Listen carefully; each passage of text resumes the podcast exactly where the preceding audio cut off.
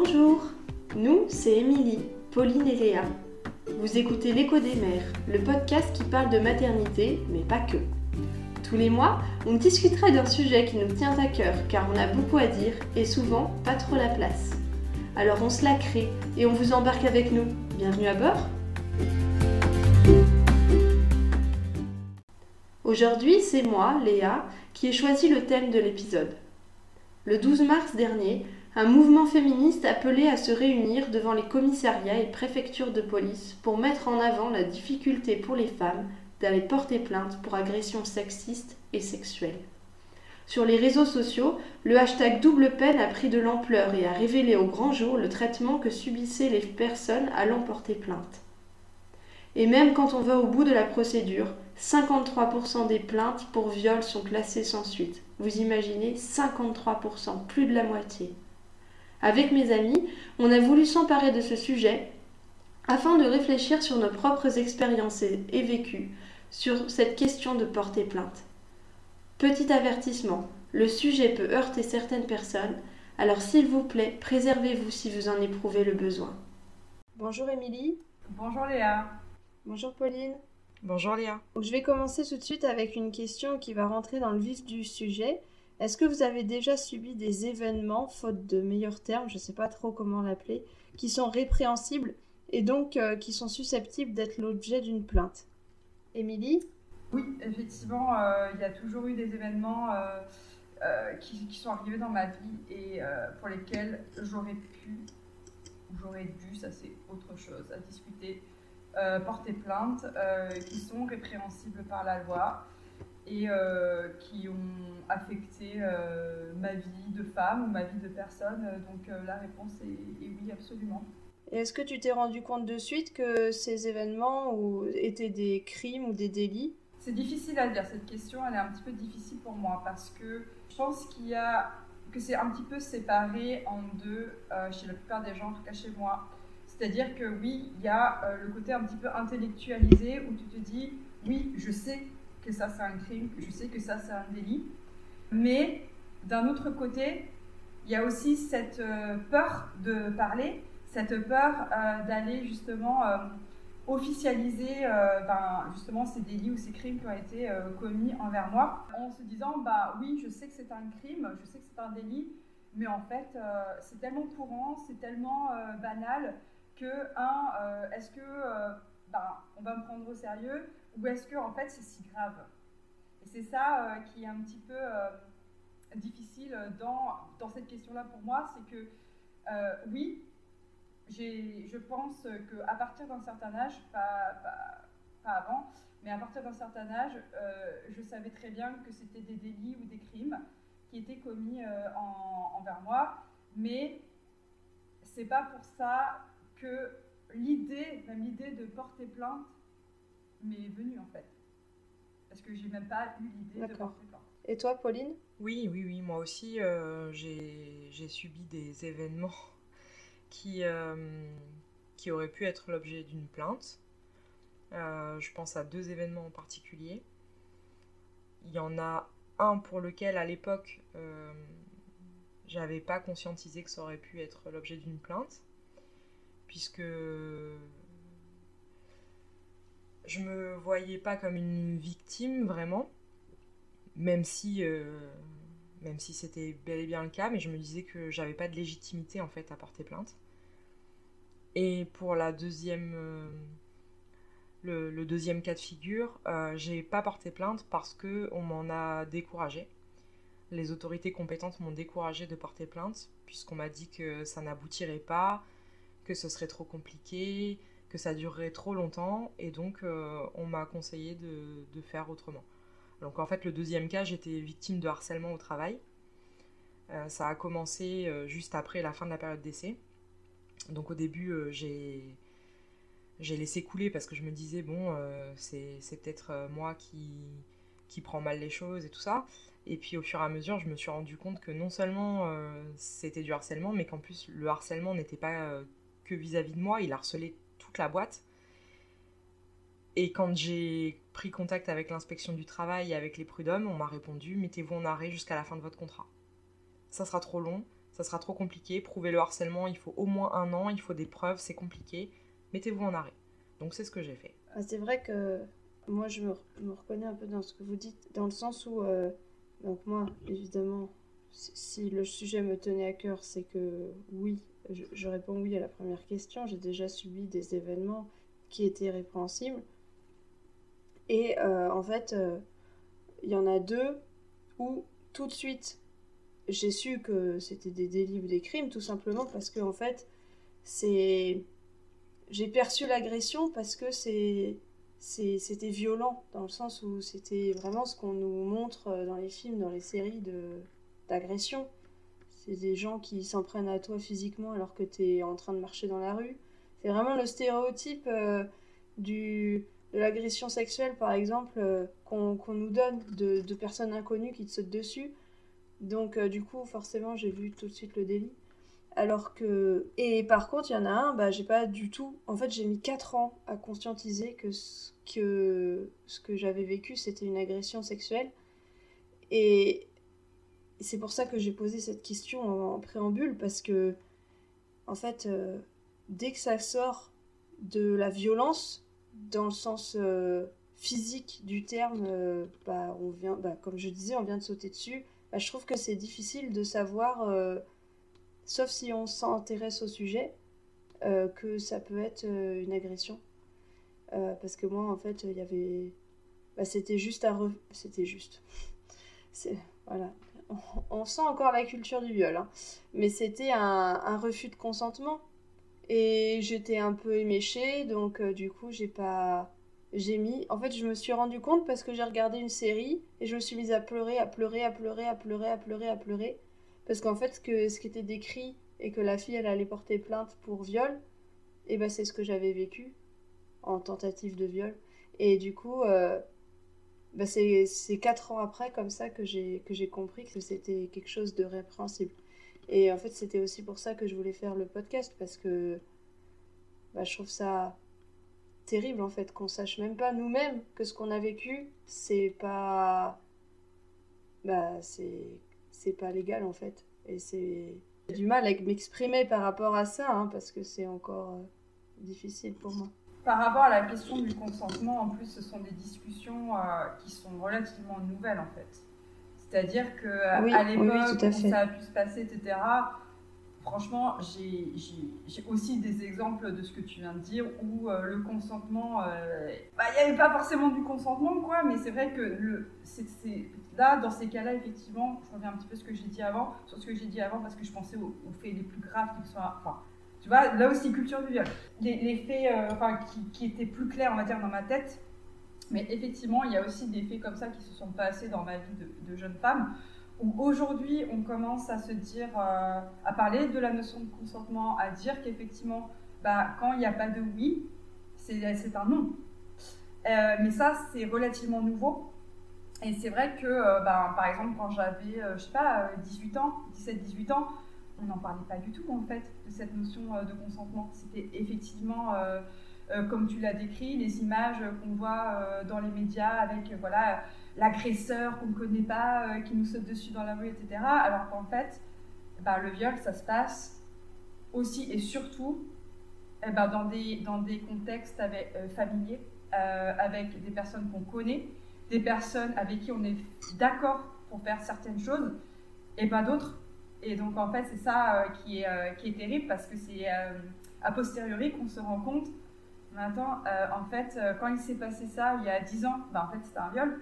Et c'est vrai que 10 ans après, tu te rends compte que ça l'était, mais à l'époque, tu te rendrais pas compte que c'était un viol. C'était bah, normal, ah bah tiens, il m'a fait boire. Il m'a fait boire, donc bah, du coup, j'aurais pas dû boire. Et parce qu'il y a aussi la faute qui est remise sur la victime. Euh, puisque c'est très souvent la victime qui est en tort dans le viol. Ce sont les femmes hein, qui sont violées en, grande généralité. Et donc, euh, c'est vrai que tous ces cas de figure-là, ça commence à. Enfin, on commence vraiment tout juste à éveiller les, les consciences là-dessus. Et par contre, il y a du boulot encore à faire euh, au niveau, je pense, de la loi et des personnes qui sont censées prendre les plaintes. Mais ça, c'est des questions qui viendront après, je pense. Je vais rebondir sur le mot victime que vous avez utilisé toutes les deux. Je vais rebondir sur le fait que vous avez toutes les deux utilisé le mot victime, surtout toi Pauline, quand tu as dit tout à l'heure que tu n'avais pas conscience d'être une victime. Euh, je voudrais savoir euh, pour toi qu'est-ce que ça veut dire être victime? Et aussi euh, pour toi qu'est-ce que ça veut dire dans la société être victime? Est-ce que c'est quelque chose de, de neutre, de qui a une connotation? Ou comment comment tu le perçois toi? Alors être victime c'est donc bah, subir subir une agression c'est être victime. Mais c'est vrai que le mot victime a une connotation péjorative dans la société. D'ailleurs, on l'emploie euh, pour, euh, pour insulter. Euh, T'es une victime, ça, ça se dit. C'est fais pas ta victime, ce genre de choses, ça se dit. Donc ça a une connotation péjorative et quelque part, euh, quand tu te décris comme victime, tu te perçois comme faible. Alors que ça n'a aucun rapport finalement. Ce n'est pas être faible qu'être victime. Euh, ça ne te définit pas en tant que personne. C'est un état de fait où à un moment donné, il t'est arrivé quelque chose et tu as été victime. De la même façon que si tu tombes, tu t'ouvres la jambe, t'es blessé. Ça fait pas de toi euh, un blessé à vie. Mais c'est vrai que le terme victime est, à mon sens, dans la société péjoratif. Et je, pense pas qu'à ce moment-là, pour le cas dont je parlais, je, je pense que ça serait plus simple si je disais directement de quoi il s'agit. Donc en fait, ce qui s'était passé, euh, j'avais 16 ans et j'étais en couple avec, euh, avec un homme un peu plus vieux que moi quand même, depuis un certain temps, une bonne année. Et ça se passait déjà pas très bien, donc euh, il était violent. je me suis pris des coups plusieurs fois déjà. Et au bout d'un moment, euh, il était irrespectueux dans le sens où il partait pendant plusieurs jours et il me disait pas où il allait, il répondait pas au téléphone et tout ça. Et un jour, j'en ai eu marre et je lui ai annoncé que c'était terminé. Mais visiblement, il n'avait pas bien compris et il m'a violée. À l'époque, euh, même si au fond de moi, je savais que c'était un viol puisque j'avais dit non, que je m'étais débattue. Il y avait quelque chose en moi qui me disait, mais en fait, euh, il a le droit, parce que vous étiez quand même ensemble, même si je venais de lui dire que c'était terminé. On avait été ensemble et tout, on avait déjà couché ensemble, donc ça paraissait logique qu'il veuille prendre une dernière fois. Et en fait, non, en fait, c'était un viol. Et ça m'a je l'ai enterré pendant très très longtemps. Je l'ai mis derrière moi en me disant voilà, c'est tout, euh, c'est fini, maintenant c'est fini. Et en fait, plusieurs années après, je l'ai croisé dans la rue, parce qu'on habitait euh, dans la même région et on, s'est retrouvé à habiter euh, dans la même ville. Et je l'ai croisé dans la rue en rentrant du travail. Et j'ai eu peur. Alors que j'ai absolument pas peur des hommes et j'ai jamais eu peur des hommes. Jamais j'ai eu peur de me balader seule la nuit ou quoi que ce soit. Jamais. Même encore maintenant, j'ai pas peur. Mais là, c'était en pleine journée, je rentrais du travail et j'ai eu peur. Je me suis mise à trembler de tout mon corps. Et il est venu et le gars m'a tapé la bise. Et j'étais tétanisée. Donc j'ai rien fait, j'ai pas bougé, je suis restée plantée là comme ça. Et euh, il commençait à me dire ouais ça va, euh, qu'est-ce que tu deviens et tout. Et moi j'étais là mais il est sérieux, enfin. Invraisemblable quoi, invraisemblable. Et je suis rentrée chez moi. Et je suis à l'époque j'étais en couple. Et j'en ai discuté avec mon conjoint. Et il m'a dit mais pourquoi tu pourquoi tu l'as pas insulté? Pourquoi t'es pas parti Pourquoi? Ben je sais pas, je pouvais pas. J'étais bloquée. T'avais peur J'avais peur. Et on m'a demandé plusieurs fois quand j'ai raconté cette histoire à, des amis et tout, on m'a dit mais pourquoi t'as pas porté plainte? Mais déjà, euh, déjà parce que voilà, parce qu'au fond de moi j'avais l'impression qu'il y avait une forme de légitimité à ce qu'il avait fait. En plus, je me souviens exactement comment j'étais habillée pour, pour tout arranger, n'est-ce pas? Et hum, ouais, je sais pas. J'étais, j'étais mineure, je me suis dit, il va falloir inclure mes parents là-dedans et tout. J'avais pas envie. Euh, mes parents ils sont pas du tout au courant de cette histoire et j'avais pas envie du tout de ouais, de, leur faire des problèmes, de, créer des, trucs euh, compliqués, quoi, dans la vie de tout le monde. Et je me suis dit, le plus simple, c'est juste d'oublier, quoi. C'est juste de pas en parler et, de faire comme si euh, c'était pas grave. Et finalement, avec le temps, le truc, bon, bah, je les processe, quoi. J'ai été en thérapie, on en a discuté avec mon psy et tout. Euh, voilà. Et j'en ai reparlé là, pendant la grossesse de, de Selma, parce que je suis tombée sur une sage-femme qui, pendant un entretien, m'a demandé si j'avais déjà subi des violences sexuelles. C'était la première fois qu'un médecin me posait la question, en fait. Enfin, un médecin. Un personnel du corps médical. Et. Ben ouais. Alors, donc, du coup, je lui ai raconté. Et elle me dit euh, Et ça va? Je dis Ah bah, vous savez, euh, c'était il y a longtemps maintenant, hein, ça va? Non, mais quand même, ça peut vous perturber pendant la grossesse et tout. Bah non, ça va. Donc en fait, j'ai de la chance. Je m'en suis pas si mal sortie que ça. Je veux dire, j'ai réussi à passer au-dessus, à continuer ma vie normalement et tout ça. Mais avec le recul, si c'était à refaire, je porterais plainte. D'accord. Même si je sais tout ce que ça engendre aujourd'hui, même si je sais que euh, j'aurais sûrement un mauvais accueil de la part de l'officier qui prendrait ma plainte, même si je sais que ça aboutirait sûrement pas, je le ferai pour le principe. Parce qu'en fait, c'est à force de se taire qu'on leur permet de se comporter comme ça. Et c'est parce qu'il y en a trop qui se taisent, je pense, que les plaintes, elles aboutissent pas. Parce que c'est anecdotique, même si euh, les chiffres parlent d'eux-mêmes, on est, on est sur des, chiffres complètement hallucinants. Et quand tu discutes un peu avec, euh, avec les femmes, au début, elles te disent non, j'ai jamais subi ça, non, non.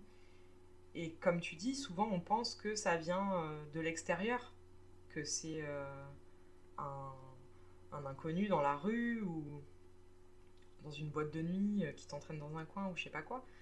Mais finalement, euh, le plus souvent, bah, c'est ton conjoint, ton ex-conjoint. Et pour les cas les plus, pour moi, je trouve les plus compliqués, c'est ta famille. Mm. Oui, donc si je résume, parce que ma question du coup c'était eh, qu'est-ce que ça voulait dire être victime? Du coup, il y a eu un peu une digression, mais c'est très important parce que du coup, je pense que tu as répondu à la question euh, en donnant plein de choses. Donc, être victime, c'est à la base quelque chose de neutre de avoir subi une agression, mais après, c'est tout, c'est tout plein de choses qui se rajoutent derrière. C'est euh, avoir euh, le questionnement sur euh, est-ce qu'on doit porter plainte ou pas, est-ce avoir peur de créer des problèmes aux autres, et, tout ça en fait ça devrait pas être dans la définition d'une victime. Et ça devrait pas être dans ça, ne devrait pas incomber tout ça à la, victime et je trouve ça horrible. Toi, Émilie, qu'est-ce que pour toi c'est être victime? Je pense qu'on a donné déjà pas mal d'éléments là-dessus sur lesquels je suis totalement d'accord. Donc euh, le fait euh, qu'effectivement être une victime dans notre société, c'est péjoratif. Tu as donné des, bons exemples, euh, Pauline. Et en fait, je rajouterais par rapport à tout ce qui a déjà été dit par rapport à être une victime, c'est que, en tout cas, dans le monde anglophone, on n'utilise plus le mot victime, on utilise le mot survivor, et donc qui, est, qui est plutôt utilisé aujourd'hui. Même, je crois, en France, ça commence à venir.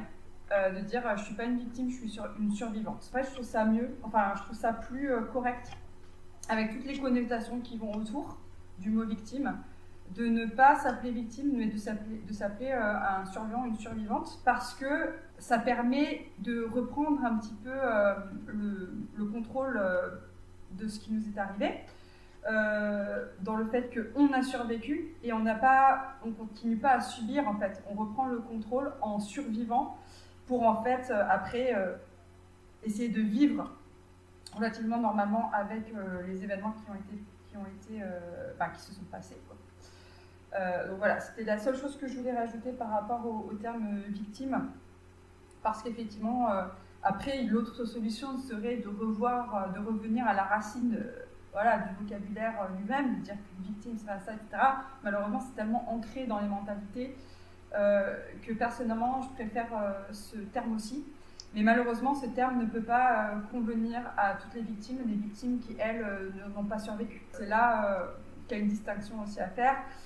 Une victime qui n'a pas survécu à un événement pas répréhensibles, hein, du coup, hein, un meurtre, hein, forcément, ou autre chose, même un suicide. Bah, ça reste des victimes. Il y aurait aussi un travail à faire de ce côté-là, dans les, dans les consciences des gens. Est-ce que, euh, du coup, tu as, tu as, commencé à répondre, euh, Pauline, à cette question Je vais peut-être commencer par, par Émilie. Mais on va revenir, du coup, à quelque chose de plus personnel, si tu veux bien. Est-ce que tu as parlé de tes expériences à quelqu'un euh, lorsque ça s'est passé? Est-ce que tu as reçu du soutien dans ton désir de porter plainte ou de ne pas porter plainte?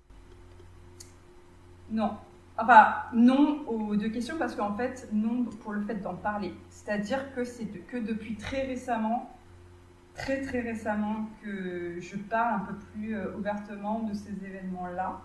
Alors déjà parce qu'il y a certains événements où je ne me suis pas rendu compte, comme on a dit au début, que c'était répréhensible et euh, d'autres événements, événements qui sont trop difficiles en fait. C'est trop difficile pour moi d'en parler.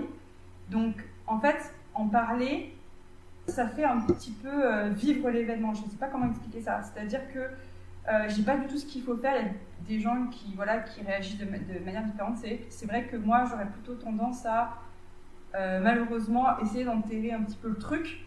Parce que plus je l'enterre, moins j'ai envie d'en parler et moins j'y pense. Donc du coup, euh, je dis pas que c'est ce qu'il faut faire, j'aurais plutôt tendance à dire qu'il ne faut pas faire ça. Mais du coup, euh, pour répondre à la question que tu poses, est-ce que j'en ai parlé quand ça s'est passé? Non. À aucun des événements. Même des événements qui se sont passés euh, tard dans ma vie d'adulte, euh, notamment avec mon ex-conjoint, mon ex-copain, qui, qui était en fait difficile c'est difficile à dire, mais euh, j'ai commencé après à vraiment me rendre compte à quel point c'était grave. C'est-à-dire que quand j'étais dans la situation, même si je savais que c'était pas normal, comme je disais, je savais, je savais que c'était pas normal, je savais que ça pouvait rentrer dans des catégories euh, de délits ou de crimes, mais euh, encore tout le processus de, de, me dire, mais en fait, c'était ce que j'ai vécu, bah, pour être un peu plus précise, parce qu'aujourd'hui j'arrive à en parler, ce que j'ai vécu c'est de la violence conjugale avec, euh, avec cette personne. Mais à l'époque, je me disais juste, euh, oh, il, est, euh, il est soupolé quoi. Il est soupolé, il, il fait pas exprès, il a, il a lui-même des trucs à régler de son côté, moi je veux l'aider, des trucs comme ça en fait. Et en fait, je n'arrivais pas à comprendre la gravité des actes qui se produisaient euh, quand on était ensemble. Parce qu'en plus, bon, bien sûr, il n'y avait pas que ça. Il n'y avait pas tout le temps des actes répréhensibles qui se passaient entre nous. Il y avait aussi des bons moments, des moments de couple normaux. Euh, mais tout ça baignait dans un, dans un climat de violence conjugale. Et d'ailleurs, juste pour parler sur les violences conjugales, je parle de violence conjugale tout en mentionnant le fait que je n'ai jamais été frappée ne m'a jamais frappé. Mais, et c'est justement pour ça que j'arrivais pas à faire le lien avec les violences conjugales. Parce que quand on, quand on pense violence conjugale, on pense d'abord, encore aujourd'hui, à la femme qui se fait taper dessus avec, euh, avec euh, des cocards, avec euh, un nez cassé, etc.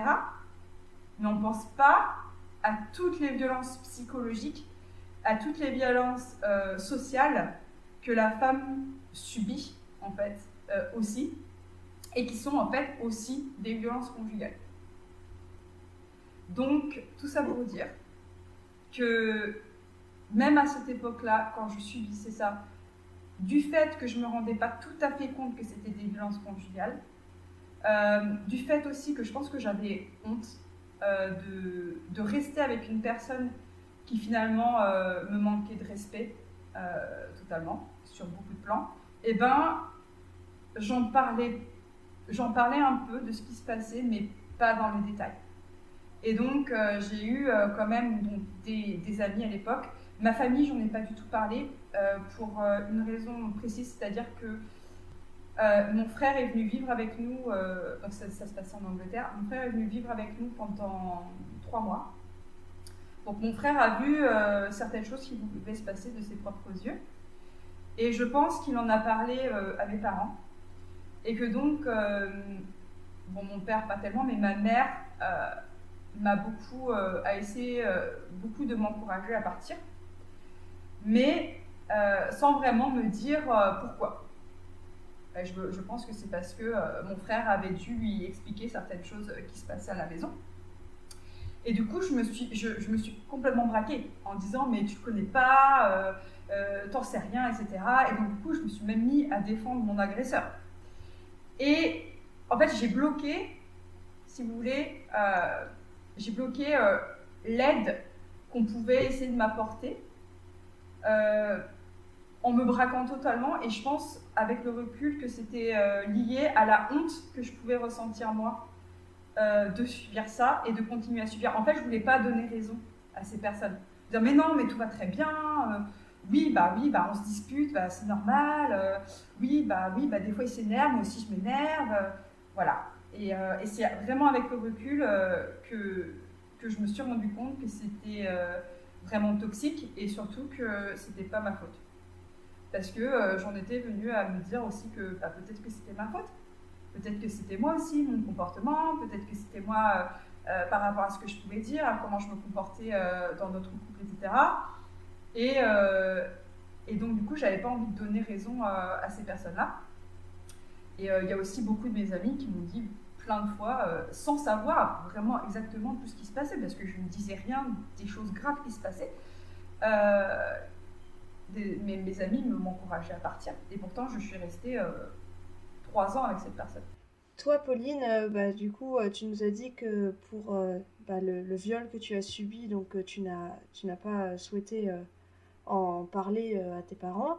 mais est-ce que par rapport à, du coup, par exemple, le harcèlement moral, parce que tu as parlé que la, la, la police ou les gendarmes, je sais pas, t'avais t'avais dissuadé à porter plainte, mais est-ce que ça, par exemple, tu en as parlé à ta famille, à tes amis, et comment eux, est-ce qu'ils t'ont soutenu par rapport à ça?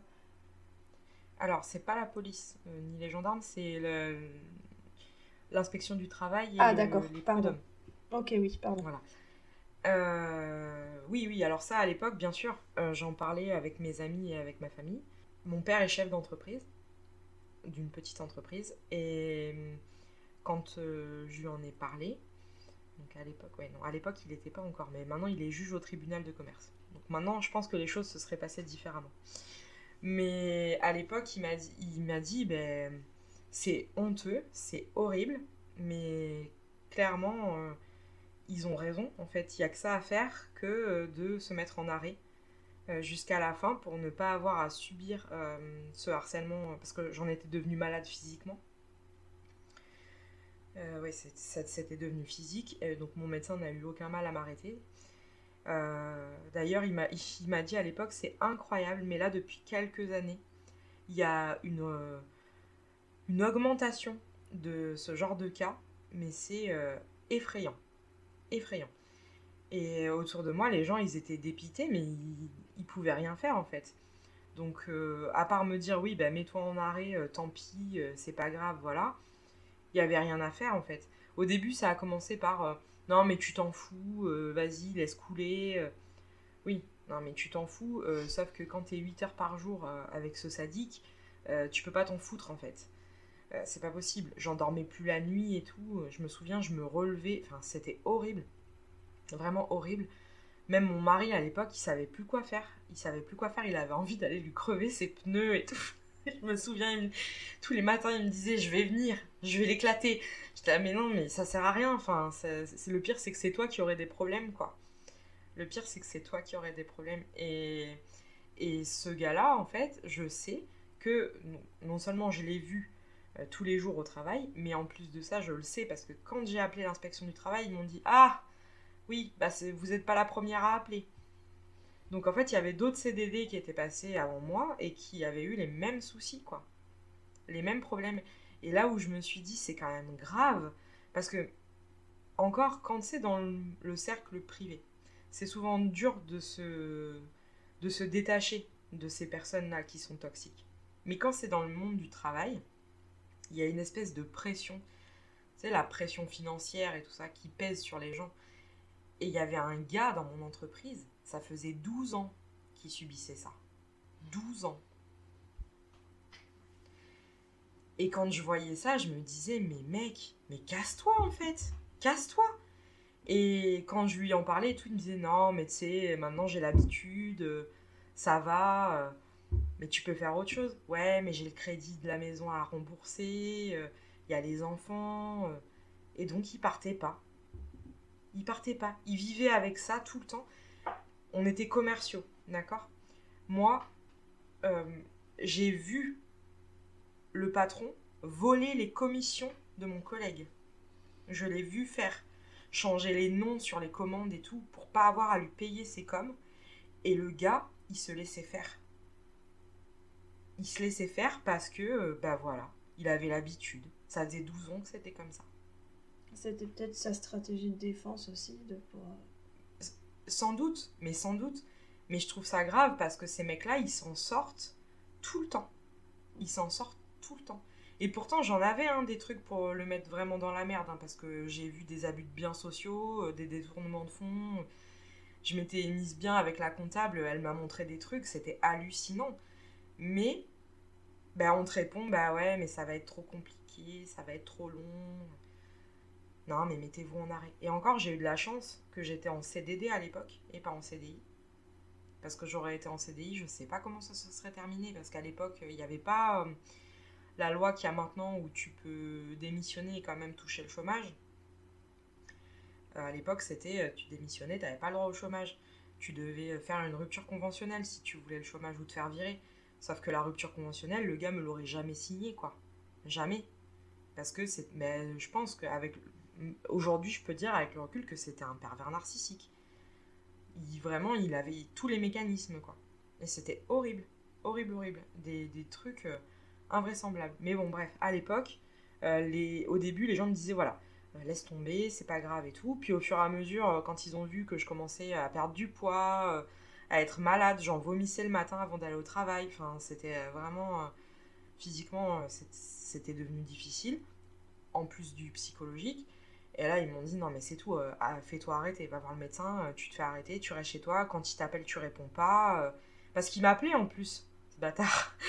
il m'appelait, il m'envoyait des mails toute la journée et tout. C'était, voilà, même quand j'étais en arrêt, quoi. Il faisait des, trucs, même avec mes arrêts de travail, il arrivait à dire que mes. Alors, ouais, mais ça aussi. Une fois, en fait, mon médecin a fait un arrêt et il s'est trompé quand il a écrit la date, donc il l'a raturé et ben le gars a été appelé mon médecin pour lui dire que j'avais falsifié un arrêt de travail. Mon médecin, qui me connaît depuis 30 ans, il lui a passé une chier, mais euh, je pense qu'il s'en souvient encore. Parce qu'il lui a dit déjà de 1, euh, si vous avez un problème, c'est pas moi que vous appelez, c'est la Sécu. Ce qui est vrai. L'employeur n'a pas à contacter ton médecin, il doit contacter la Sécu et c'est la Sécu ensuite qui fera le nécessaire. Mais en plus, il était parti du postulat que j'avais falsifié un arrêt de travail, ce qui n'était pas le cas. Mais il avait fait tout ça dans mon dos. Et ça, je l'ai su parce que mon médecin m'a rappelé, il aurait très bien pu ne rien dire. Et, mais au travail, tous mes collègues l'ont entendu appeler mon médecin. Personne n'a rien dit. Personne n'a rien dit. Voulais juste euh, revenir euh, par rapport à du coup ce que des proches euh, t'ont dit là par rapport au fait d'abord c'est pas si grave et ensuite il faut que tu te mettes en arrêt parce que de toute façon tu pourras pas faire plus. Comment tu l'as vécu toi? Parce que en fait, je me dis que peut-être ça, est-ce que ça t'a blessé ou est-ce que bah, finalement tu trouves que c'était les la meilleure chose à faire? Parce que finalement porter plainte ça aurait été trop dur, je sais pas. Qu'est-ce que, qu'est-ce que toi, parce qu'en fait je me dis que il y a ces réponses là, il y a pas, c'est pas soit des mauvaises réponses, soit des bonnes réponses ça va dépendre de comment la personne les reçoit. Toi, tu les as reçus comment? Je pense qu'au départ, quand j'en ai parlé à mon entourage et qu'ils m'ont dit mais laisse tomber et tout, euh, c'est bon, on s'en fout. Au départ, je me suis dit peut-être qu'ils ont raison. Parce qu'au départ, euh, bah forcément, euh, je suis partie, j'étais bien. Donc j'ai commencé le travail, j'étais bien. Donc j'avais encore un peu de réserve pour prendre sur moi. Ce que j'ai fait. Sauf qu'au bout d'un moment, ça te fragilise tellement que tu n'as plus de réserve J'arrivais même plus à trouver euh, la ressource quand j'étais pas au travail parce que ça c'était omniprésent, je ne pensais qu'à ça. Et donc, euh, au fur et à mesure, quand il me disait bah, laisse tomber, tu t'en fous, c'est pas grave, nanana, ça me mettait hors de moi en fait. Je me disais, mais ils comprennent pas ce que je dis. C'est pas possible, personne ne comprend ce que je dis. Parce que ce que je vis là, c'est horrible et j'ai l'impression que c'est minimisé alors que moi je sais que ça l'est pas. Et t'en arrives à un point où au bout d'un moment tu te dis non mais en fait c'est moi qui suis folle, il y a rien du tout et j'abuse. Tu vois, tu as ce sentiment là, tu sais que bah non, le problème c'est toi finalement. Mm.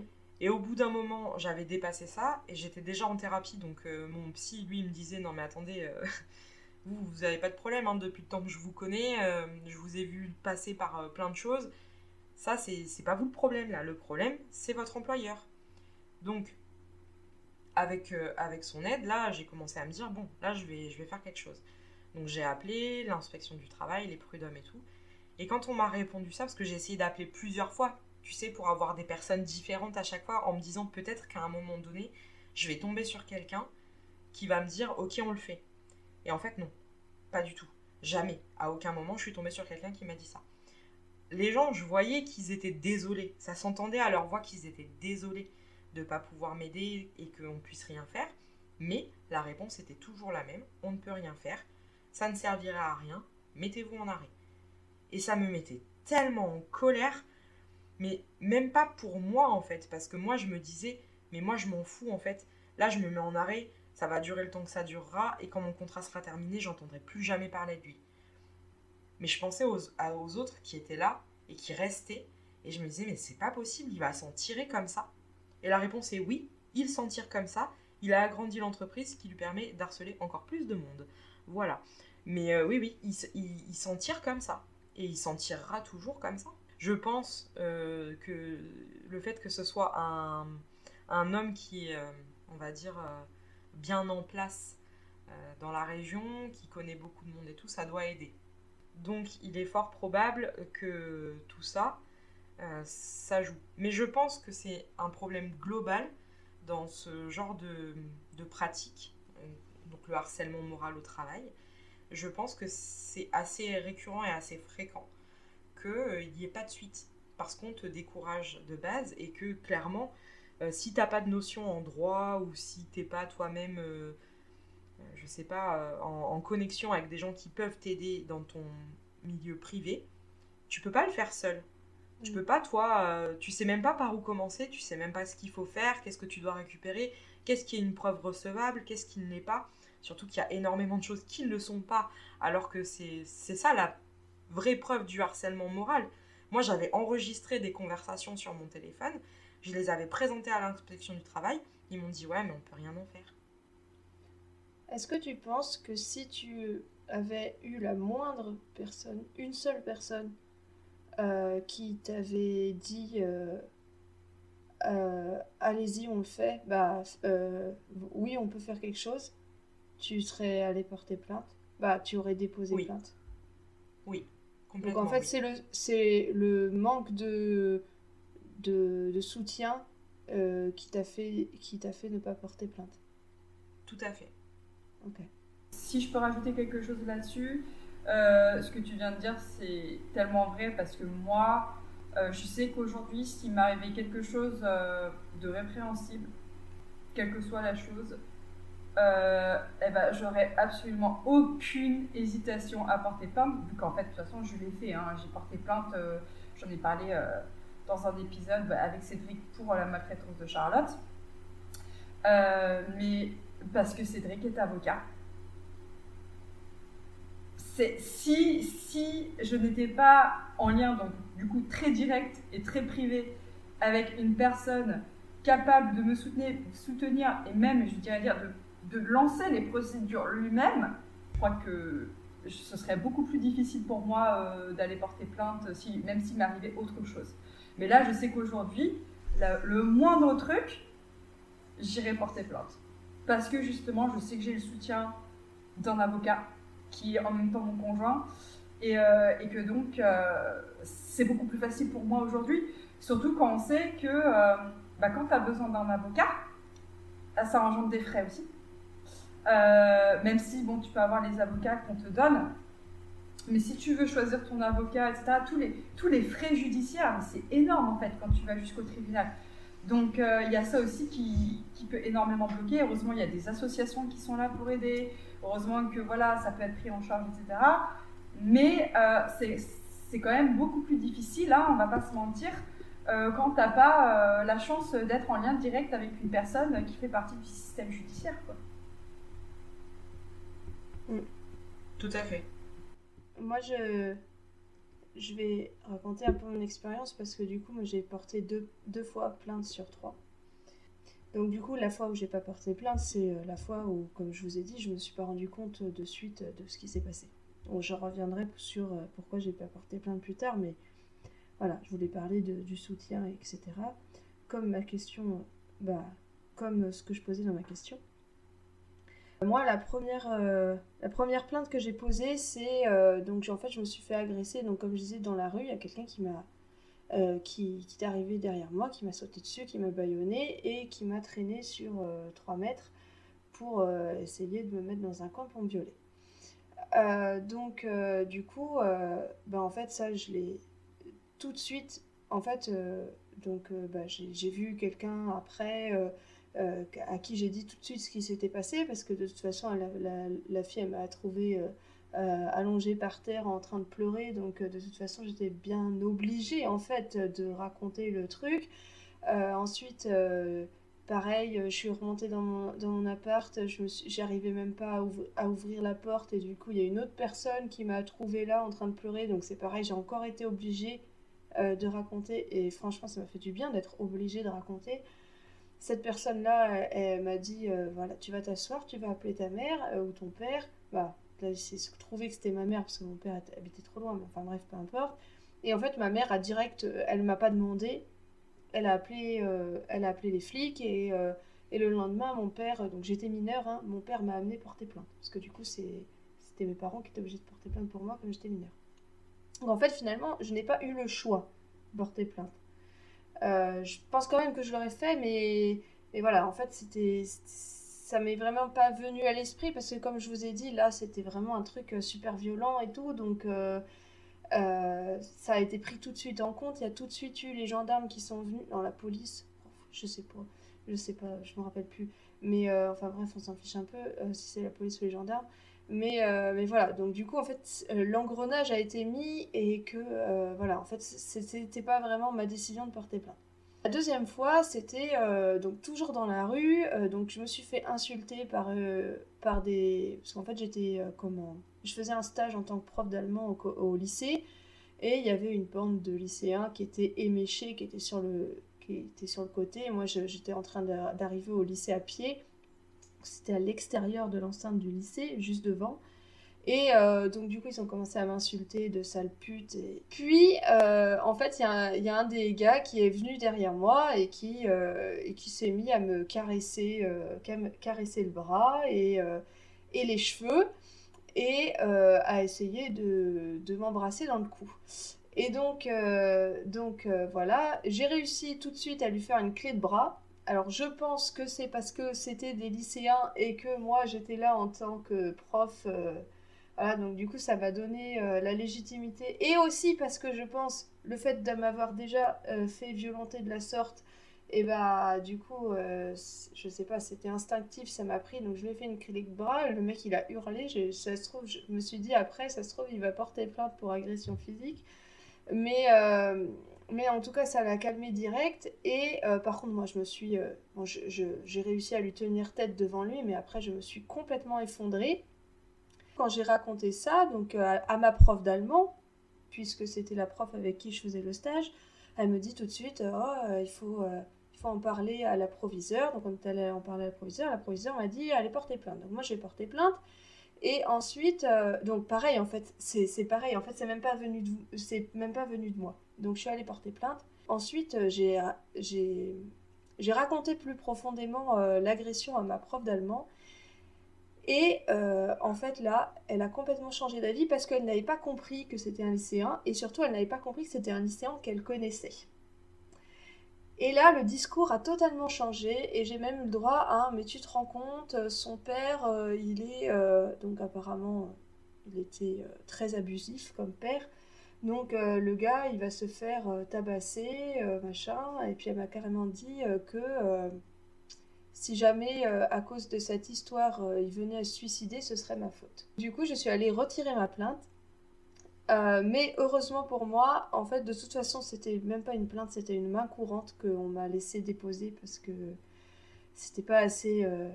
Bon, je sais pas trop la différence entre la plainte et la main courante, mais euh, apparemment, du coup, les, les, gendarmes m'avaient dit de poser une main courante, mais heureusement pour moi, en fait, ils l'avaient déjà vu, ils l'avaient déjà convoqué et ils l'avaient déjà vu au moment où j'ai retiré du coup ma main courante. Donc, euh, du coup, j'étais contente quand même qu'il l'ait déjà vu, même si, bon, finalement, j'ai. J'ai finalement retiré ma plainte, mais pour vous dire, donc du coup après, euh, le... heureusement que c'était la fin de mon stage parce que euh, du coup, quand j'arrive, quand je suis arrivée à la cantine, tout le monde se taisait et j'entendais, oh, c'est la fille qui a porté plainte contre blablabla. donc voilà, en fait, c'était vraiment tout le monde s'est mis du côté de l'agresseur. Donc, euh, du coup, euh, en fait, je n'aurais jamais porté plainte si ça s'était arrivé avant. Donc, euh, voilà, en fait, c'était. voilà, toutes les questions que j'ai posées, c'est par rapport à, des choses que, que moi je voulais dire. Que, en fait, le soutien, que ça soit dans le désir de porter plainte ou dans le désir de ne pas porter plainte, parce que parfois, on n'a pas envie de porter plainte, on va en parler juste après, mais. on n'a pas forcément envie de porter plainte, mais en fait le soutien c'est primordial. Les personnes, elles n'ont pas à décider à notre place, elles n'ont pas à faire de jugement, elles n'ont pas à faire de commentaires sur, sur les décisions qu'on prend par rapport à ça. Et c'était vraiment un message que j'avais envie de faire passer parce que ça, en fait, c'est une agression supplémentaire par rapport à l'agression, pour moi en tout cas. Moi, je l'ai vécu vraiment comme. Euh, bah, en fait, je l'aime plus, moi, de, de l'agression, euh, donc du coup, l'agression du lycéen là ce qui m'a le plus touché, c'est euh, l'après en fait. C'est les commentaires des gens, c'est le fait de dire que j'étais responsable de son potentiel suicide si jamais si jamais il en venait à ça. Alors que le mec, franchement, bon, il a pleuré pendant... parce qu'on a eu une confrontation. Du coup, moi, j'avais pas du tout envie de faire ça, mais la proviseure a fait une confrontation avec mon agresseur. Donc, il s'est mis à pleurer devant moi et tout. Donc, du coup, moi, j'étais trop mal pour lui. C'était l'horreur. Donc en fait, c'était tout ça, euh, tout ça qui, qui s'est passé après, euh, qui, qui était plus horrible en fait euh, que l'agression en elle-même. Je voulais vraiment faire passer ce message parce que peu importe l'intention, parce que parfois l'intention peut être bonne, mais comme tu disais Pauline, les, les, gens, je pense qu'ils voulaient que, que tu te protèges à la base.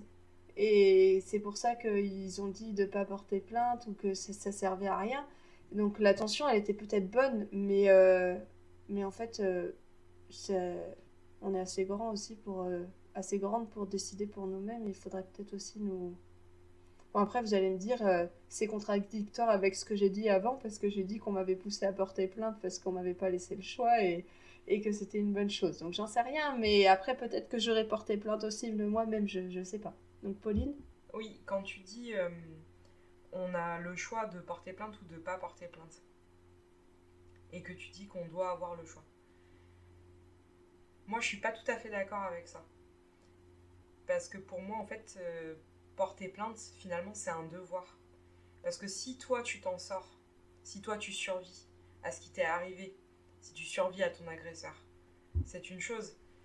Mais il reste impuni, donc potentiellement, il recommence. Et la personne qui va être agressée après toi, elle, elle s'en sortira peut-être pas.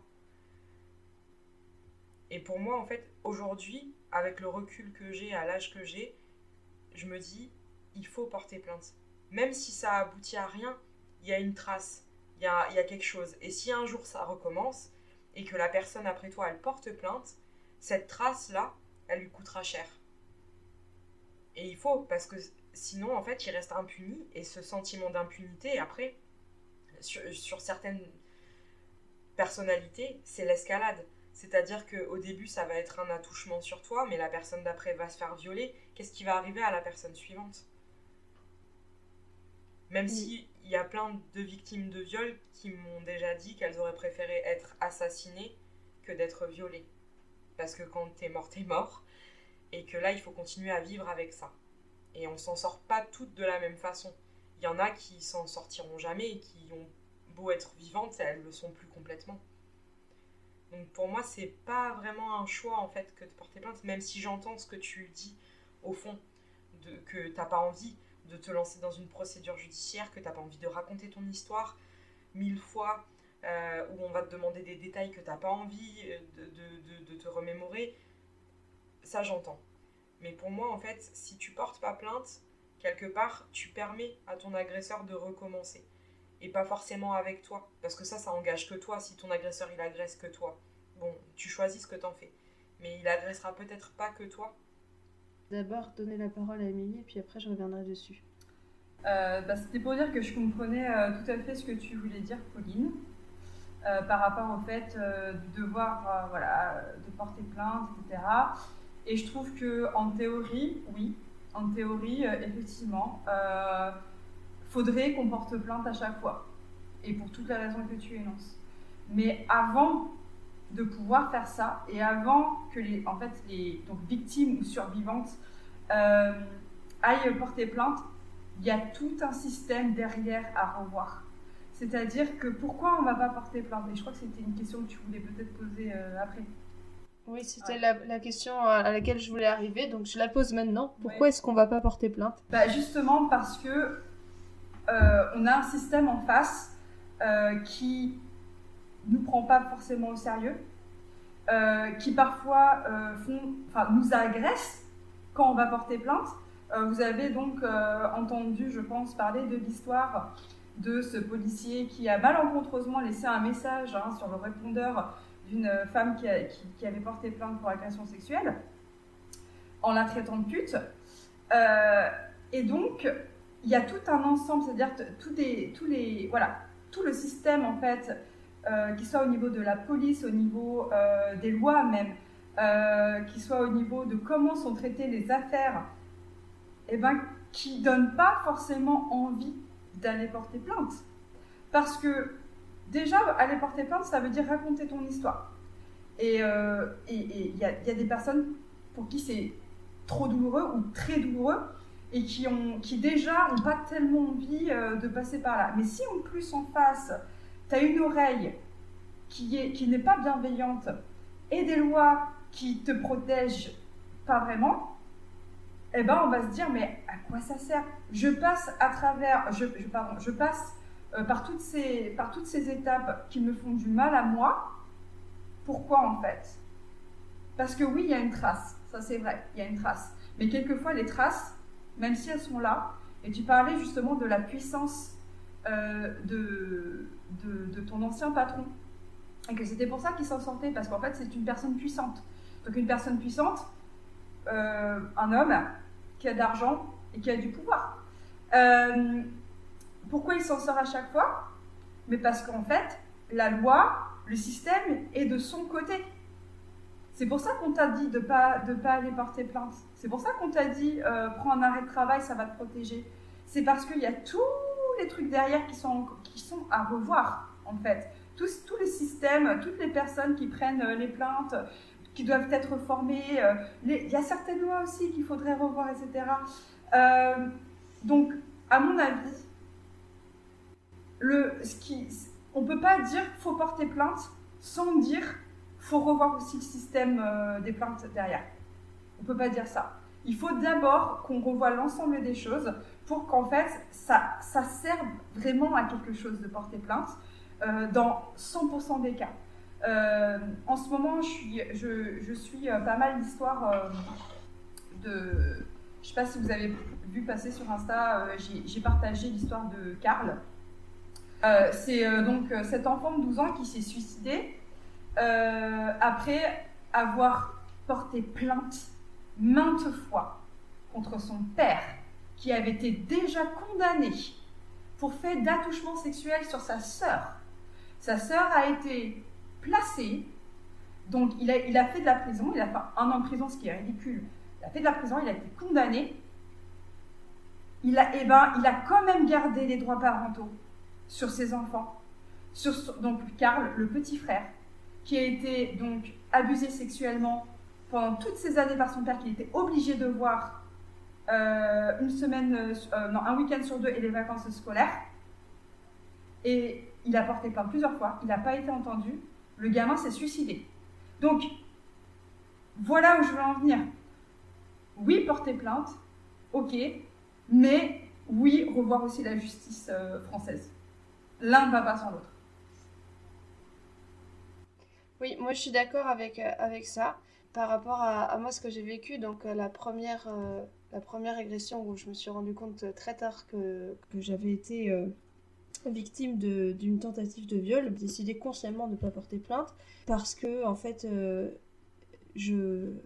En fait, j'ai pas envie de revoir cette personne ça me fait trop de mal. je ne suis pas capable pour l'instant de, faire face à ça. Et, euh, et c'est pour ça aussi que, que, par exemple, il y a beaucoup de féministes qui se battent pour, euh, euh, pour ou des personnes qui ne sont pas féministes d'ailleurs, qui se battent pour l'allongement des, des durées de prescription. parce qu'en fait, c'est très très très difficile de faire face à son agresseur. D'ailleurs, moi, donc la, la, la, fois où j'ai vraiment porté plainte, ça a été classé sans suite. On m'a appelé au commissariat pour regarder des photos de personnes pour voir si je reconnaissais pas mon, mon agresseur. Euh, bah, en fait, euh, je n'ai jamais rappelé. En fait, on m'avait laissé un message, je n'ai jamais rappelé. Euh, je n'ai jamais rappelé parce que je n'avais absolument pas la force de le faire. C'était pas possible. C'était trop près. Peut-être que maintenant, à l'heure actuelle, je pourrais. Mais bon, de toute façon, en fait, c'est, c'est trop tard parce que je m'en rappellerai plus de rien, je pense.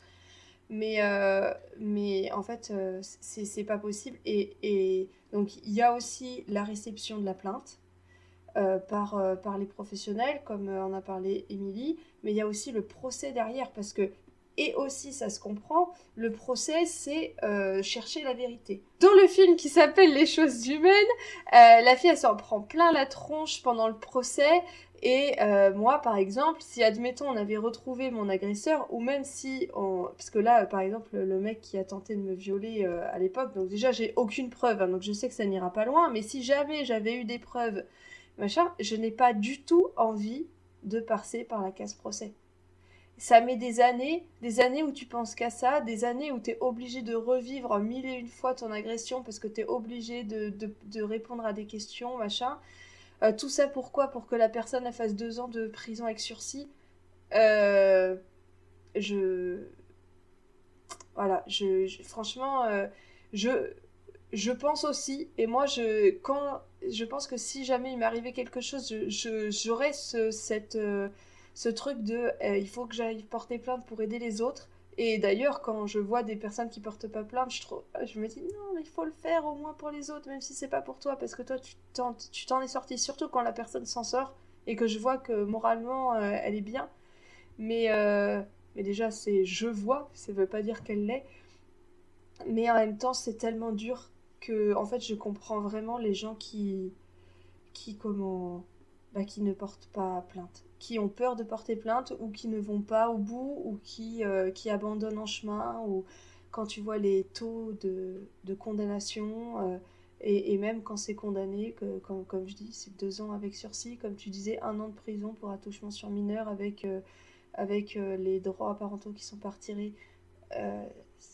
Est-ce que ça vaut le coup en fait? C'est ça. À l'heure actuelle, est-ce que ça vaut le coup? Pauline, je te redonne la parole. Donc je suis d'accord avec le fait qu'il faille changer le système pour que ça soit plus efficace, plus humain, plus bienveillant envers les victimes, pour que ça amène à quelque chose. Mais euh, dans la théorie, je reste persuadée qu'il faut porter plainte pour qu'il y ait euh, une conséquence à leurs actes. Parce qu'en fait, finalement, eux, ils s'en tirent, mais sans rien, quoi. Ils ont pris ce qu'ils voulaient prendre, ni leur image est entachée, alors que celle de la victime, bien souvent, l'est. Euh, comme tu disais, Léa, euh, toi, on, plus personne parlait quand tu rentrais dans la cantine et on disait Ah, regardez, c'est elle qui a porté plainte, la fauteuse de troubles. Alors que non, en fait, c'était la victime, c'est l'agresseur qui aurait dû subir ce genre de remarques. Mais non, en fait, c'est toujours la victime. Et ils s'en sortent sans rien. Et ça, ça me fout en l'air. Mais ça me fout en l'air. Parce que là, le, père de, ce jeune garçon, Karl, qui s'est suicidé à la suite de tous les sévices qu'il a subis. Et effectivement, j'étais tombée sur son histoire avant que tu le partages et ça m'avait choqué. J'avais regardé la vidéo plusieurs fois pour être sûre que j'avais bien compris ce qui se passait. Je ne comprends pas comment dans un système où on est soi-disant évolué, civilisé et ce que tu veux, on laisse les droits parentaux à un violeur d'enfants. Je ne comprends pas. Vraiment, je ne comprends pas. Déjà, un violeur tout court, en fait. Parce que qui vole un œuf vole un bœuf. Voilà, la petite expression, elle est là. Euh, et il y a un autre, une autre expression aussi qui nous fait beaucoup de mal. Mais qui nous fait beaucoup de mal. Ce qui ne te tue pas te rend plus fort. Ah oui. Mais c'est pas vrai. C'est pas vrai. Mais on te le répète tout le temps. Ce qui ne te tue pas te rend plus fort. Mais c'est faux. Faites-vous violer, ça vous pas. rendra plus fort. Allez-y, faites-vous violer, vous vous sentirez mieux après. Mais absolument pas. Enfin, je veux dire, ça te fragilise après pour toute ta vie, pour toutes tes relations.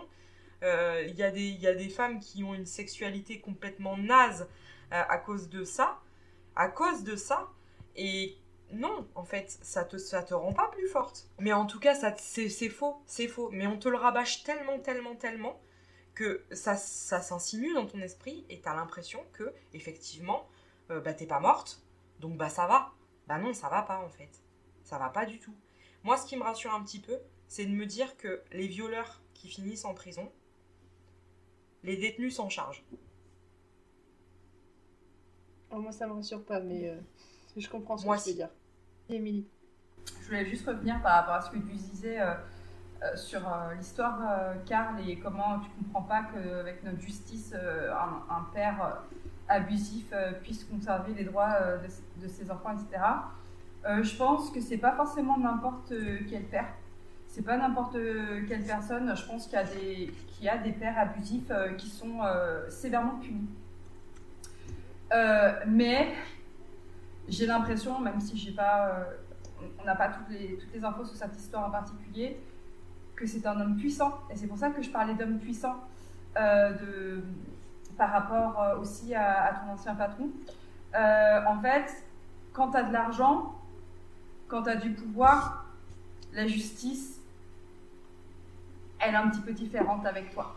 De moins en moins, j'en parlais avec, avec des copines sur Insta, de moins en moins, notamment avec la vague MeToo qui a, qui a fait tomber quand même gros, gros, gros euh, puissants. hein.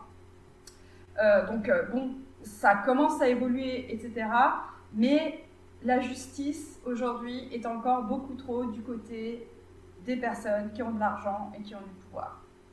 Et en fait, à mon avis, c'est aussi ça qui a, qui à revoir. Et c'est ça qui est problématique dans cette histoire en particulier.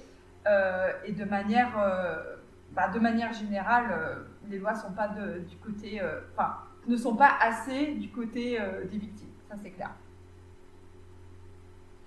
Oui, moi je pense que, porter plainte, c'est quand même une histoire assez de privilégiés.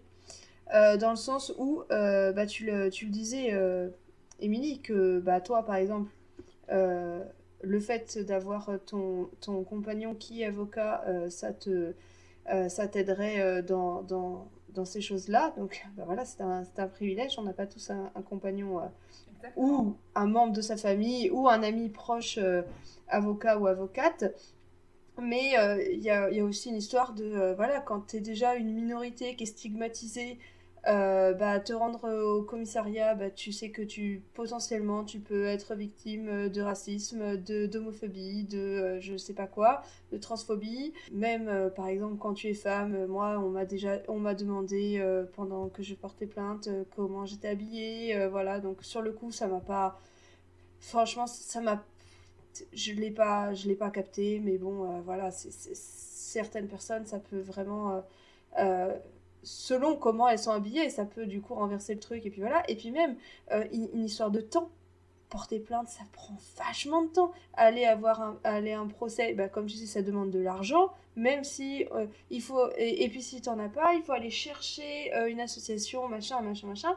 Et puis bah si t'as pas assez d'argent et que déjà t'es en train de cumuler trois jobs parce que bah, parce que t'as besoin de bouffer et t'occuper de tes enfants etc bah t'as pas le temps d'aller porter plainte hein. Donc euh, du coup euh, il y a aussi ça que c'est vraiment une histoire de de privilégiés. Je pense qu'il faut se rendre, compte aussi que tout le monde n'a pas les moyens euh, que ça soit capacité financière psychique émotionnelle voilà d'aller porter plainte. Pauline je voulais savoir maintenant en 2022 pourquoi est-ce que tu n'as toujours pas porté plainte pour le viol dont tu as été victime? Déjà, avant de vérifier ce matin, je pensais qu'il y avait prescription. puisque c'est des faits qui se sont déroulés il y a 19 ans maintenant. ensuite, là, même en sachant que je pourrais toujours porter plainte, je ne le ferai pas parce que déjà, premièrement, ça serait très compliqué de prouver 19 ans après, étant donné qu'il n'y a plus rien, il n'y a plus de traces ni quoi que ce soit. Et ensuite, maintenant, c'est une histoire qui est loin, loin derrière moi. Je sais que mon ex-conjoint euh, a fait sa vie, il est marié, il a des enfants.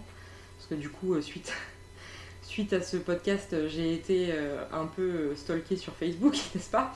Donc je l'ai retrouvé, j'ai vu que voilà, j'ai pas forcément envie de, de rentrer là-dedans maintenant, ayant moi-même un mari, des enfants, j'ai pas envie d'inclure ma famille dans ce genre de procédure, euh, surtout que voilà, pour des faits qui se sont passés il y a 19 ans.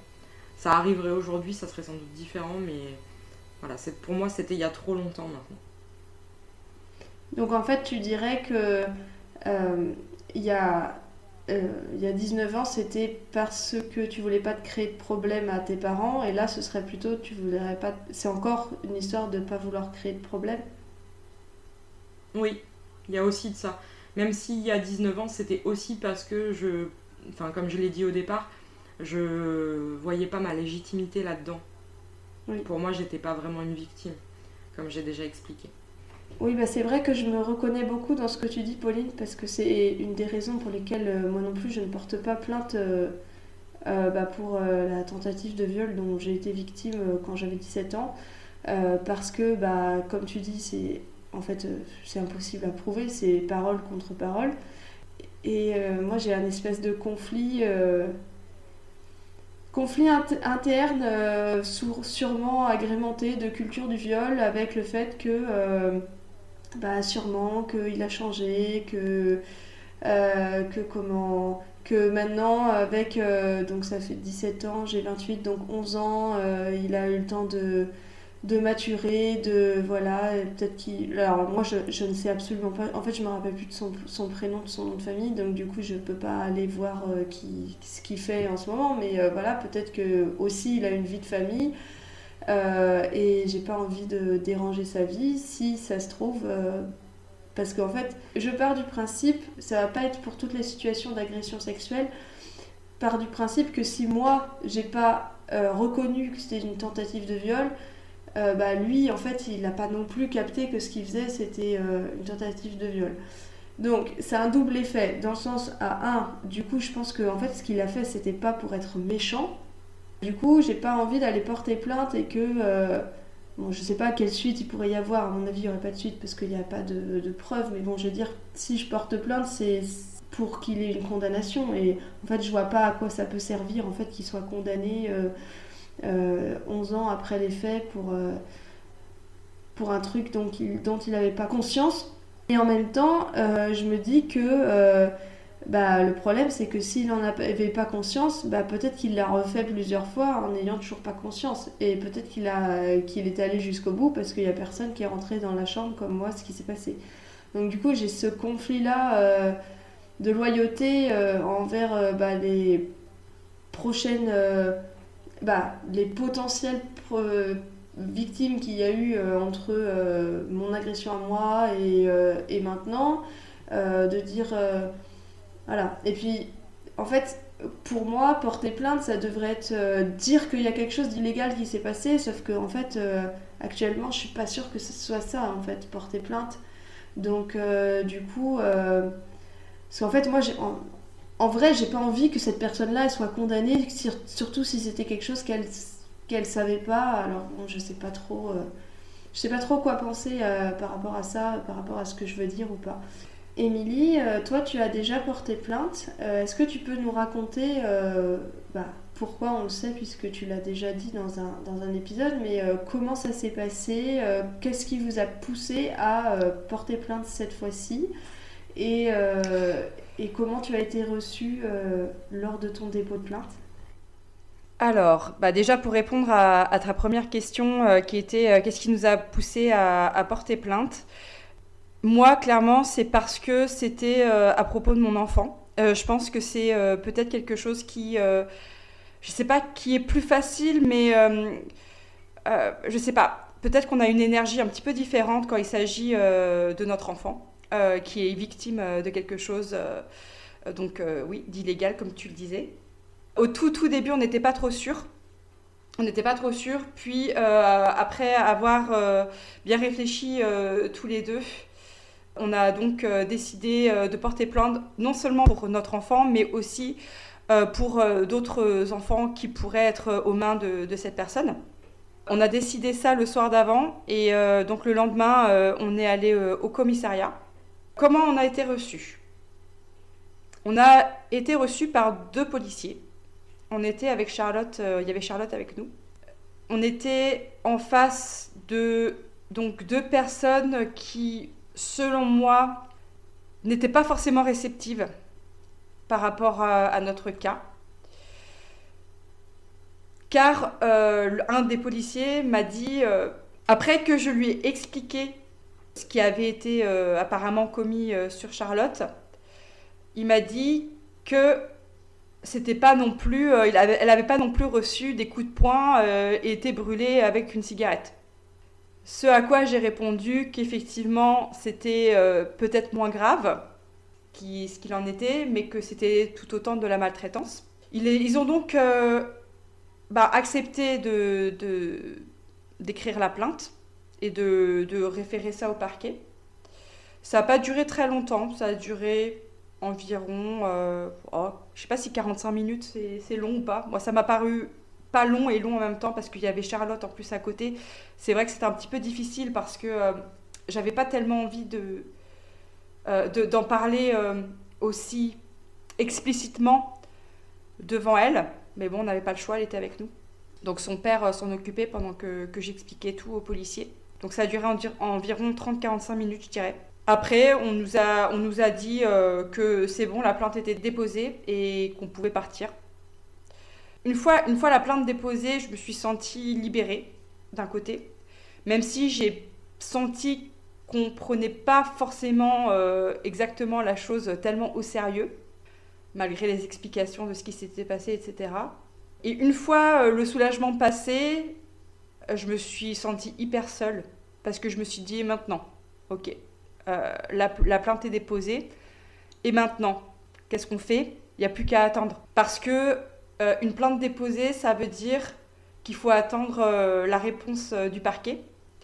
Et la réponse du parquet, peut prendre jusqu'à 18 mois avant d'avoir une réponse pour voir si le parquet va poursuivre ou non la plainte, parce qu'il s'agissait d'une plainte pénale euh, pour euh, donc euh, maltraitance infantile. Donc je me suis sentie un peu ben, démunie. Voilà, qu'est-ce qu'on fait maintenant 18 mois, bon bah évidemment que la nounou avait été virée, évidemment que il y avait d'autres choses, enfin beaucoup de choses à penser pour la garde, etc. Mais moi, j'avais envie que les choses se fassent hyper vite, tout de suite, parce que j'étais vraiment dans le. encore beaucoup dans la colère et beaucoup dans. J'ai envie que cette personne, en fait, elle, paye. Puis finalement, bah, il bah, n'y a rien qui se passe. Il n'y a rien du tout qui se passe. J'ai la chance euh, que Cédric soit avocat, donc je, connais un petit peu les procédures, comment ça se passe, il m'expliquait. Et en fait, il y a... tant que le parquet ne répond pas, on ne peut rien faire. C'est-à-dire que même la personne contre qui on a déposé plainte, il y a ça, hein, c'est inscrit dans, son dossier, etc., qu'il y a une plainte euh, déposée contre elle. Mais euh, tant que les personnes ne vérifient pas son casier, etc., et encore son casier, il n'y a rien, hein, euh, il y, a juste voilà, une plainte qui a été déposée contre elle, mais voilà, il n'y a, pas de condamnation ni rien du tout. Et eh ben, elle peut tout à fait continuer à exercer, tout, à fait continuer sa vie comme avant pendant que, euh, bah, en fait, quand tu es victime, t'attends. Oh, je parle de notre euh, cas personnel. Je ne sais pas si ça se passe toujours comme ça. Et je parle du Luxembourg aussi. Je ne sais pas comment ça se passe en France. Puis 18 mois se sont passés et on n'a jamais eu de nouvelles du parquet. Sachant que le parquet, normalement, euh, doit répondre oui ou non. Donc on n'a eu aucune nouvelle. Rien du tout. Donc on est là, deux ans plus tard, même plus de deux ans plus tard, sans vraiment savoir ce qu'il en est. Alors, il y a eu Covid, etc. entre-temps. Donc, euh, je ne sais pas si ça a une incidence. Ce que nous, on a décidé de faire euh, à l'heure actuelle, c'est de, de laisser ça euh, comme ça pour le moment et d'attendre le, délai, en fait, de prescription, on va dire, il y a une, sorte de délai de prescription, et de d'aller au, d'aller au juge euh, des affaires familiales directement. Parce qu'en en fait, il y a des recours. Hein. quand le parquet répond pas, on peut porter plainte euh, d'autres manières. Et donc d'attendre voilà, cette, cette deadline juste à la fin et de redéposer plainte juste avant. Je peux pas expliquer les raisons exactes pour lesquelles on va faire ça, mais c'est le seul moyen en fait qu'on a de continuer euh, bah, en fait la procédure. Euh, c'est d'attendre euh, voilà ce, délai de prescription et de le faire genre deux jours ou un jour avant pour que pour que la plainte soit en fait enfin que le dossier soit relancé parce que là actuellement la non réponse du parquet euh, pourrait indiquer que le parquet, euh, en fait, il a d'autres chats à fouetter. Il a certainement des enfants euh, qui ont subi des sévices beaucoup plus graves, beaucoup plus longs, etc.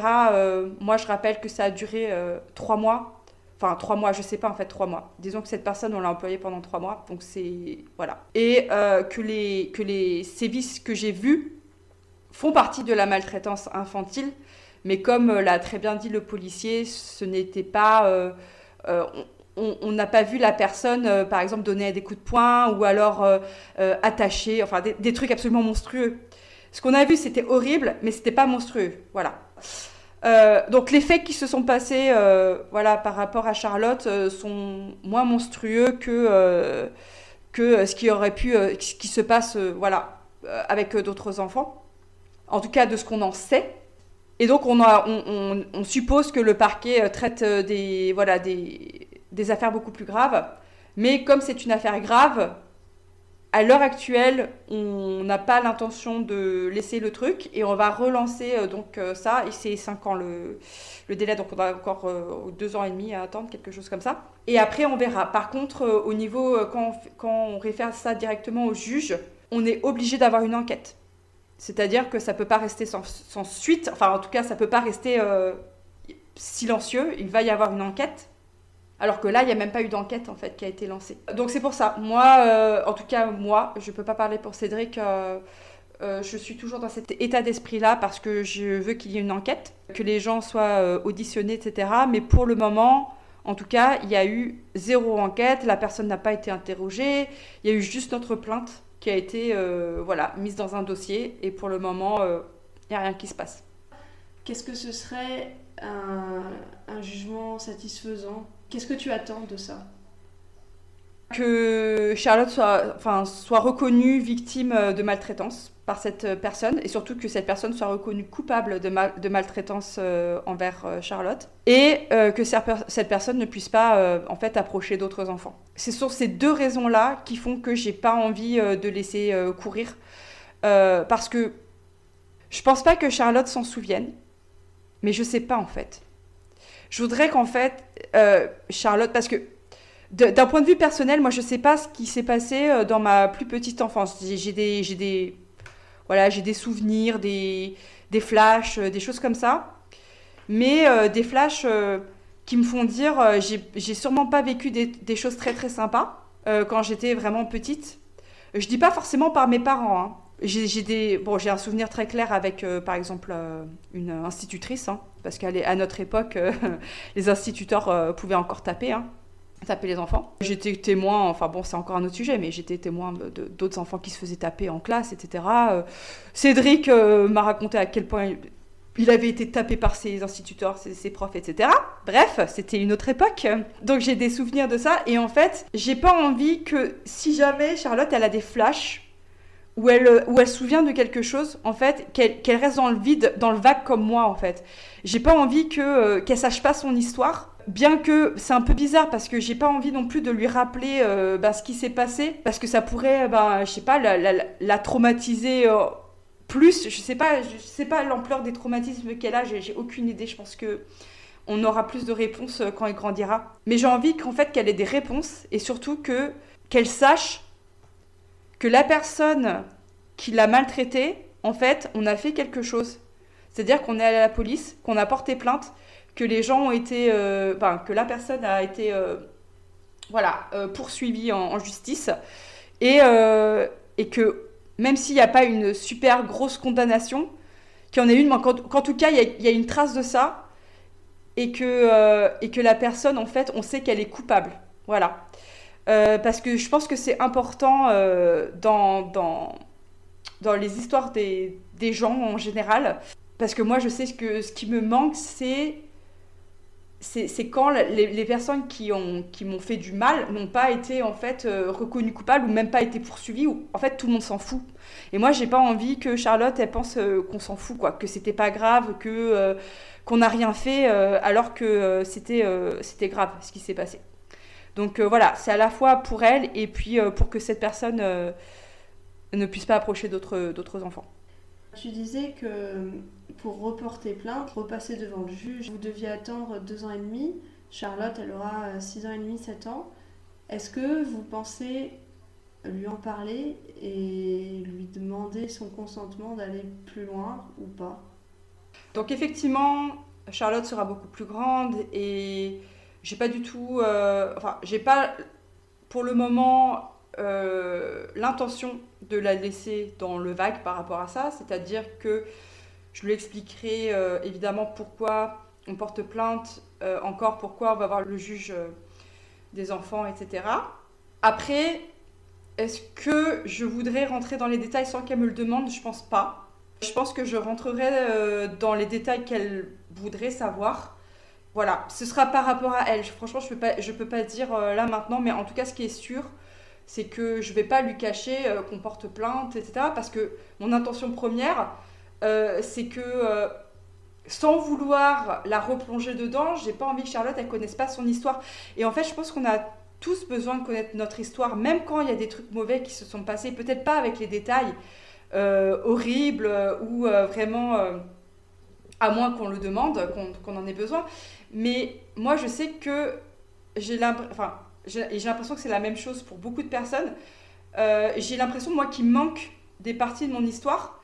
Et même si, même si c'est des choses qui se sont passées, qui sont, difficiles et qui sont euh, vraiment, euh, oui, qui, sont difficiles et, pas super géniales à se rappeler, je pense que c'est important pour la construction de notre identité et savoir peut-être pourquoi on a ce genre de réaction, pourquoi on a ce genre de peur, pourquoi euh, on est, euh, bah, pourquoi on est comme ça en fait. Et je pense que c'est important. Et ça, c'est vraiment quelque chose euh, que, je veux pour Charlotte, sans pour autant la forcer à quoi que ce soit. Par exemple, si elle veut pas en entendre parler, je lui en parlerai pas.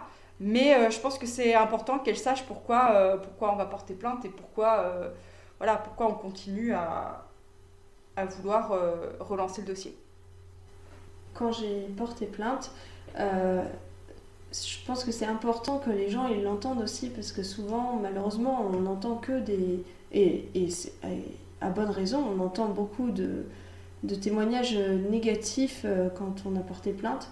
Euh, et c'est très très très important de dire bah de, dire en fait ce, truc de double peine, du fait qu'on peut être mal reçu, qu'il y a un manque d'information, euh, de formation chez, le personnel euh, de police ou de gendarmerie qui reçoit les plaintes. Mais c'est vrai que moi, les deux fois où je suis allée, euh, franchement, j'étais très bien reçue. Deux fois, ce sont des hommes qui m'ont reçue. Alors la première fois, bah, je me rappelle très très très très bien, pourtant c'était avant euh, la deuxième fois, mais je, me rappelle très bien. Du coup, comme je vous disais avant, je suis allée avec mon père parce que comme j'étais mineure, euh, bah, en fait, c'est mon père qui portait plainte pour, euh, moi, hein, c'était pas moi qui portais plainte directement. Et, mais par contre, bah, évidemment, c'est moi qui ai tout raconté. Mon père, il, était, il était dans la pièce. Je crois qu'ils lui ont demandé, ils m'ont demandé si, si, si, je voulais qu'il reste ou pas. Moi, j'ai dit que ça ne me dérangeait pas qu'il reste. Donc, euh, donc voilà. Et euh, la personne m'a écouté vraiment très longtemps. Euh, moi, j'ai eu l'impression que ça a duré très longtemps, mais pas dans le sens très longtemps interminable. Vraiment dans le sens très longtemps, on prend son temps, quoi. Et vraiment, elle me posait plein de questions. Et, et en fait, moi, la question donc, de qu'est-ce que vous portiez, franchement, alors c'est très problématique cette question alors on va pas revenir dessus, il y a, plein de, comment, de travaux féministes, de, d'écriture féministe par rapport à ce sujet, c'est problématique par rapport à la symbolique que ça peut avoir. Mais en fait, moi, dans le contexte dans lequel on me l'a posé, elle m'a absolument pas dérangée. tout simplement parce que, en fait, la question d'avant, c'était est-ce que vous pouvez me décrire bah, la, la, la, scène en fait autour de vous?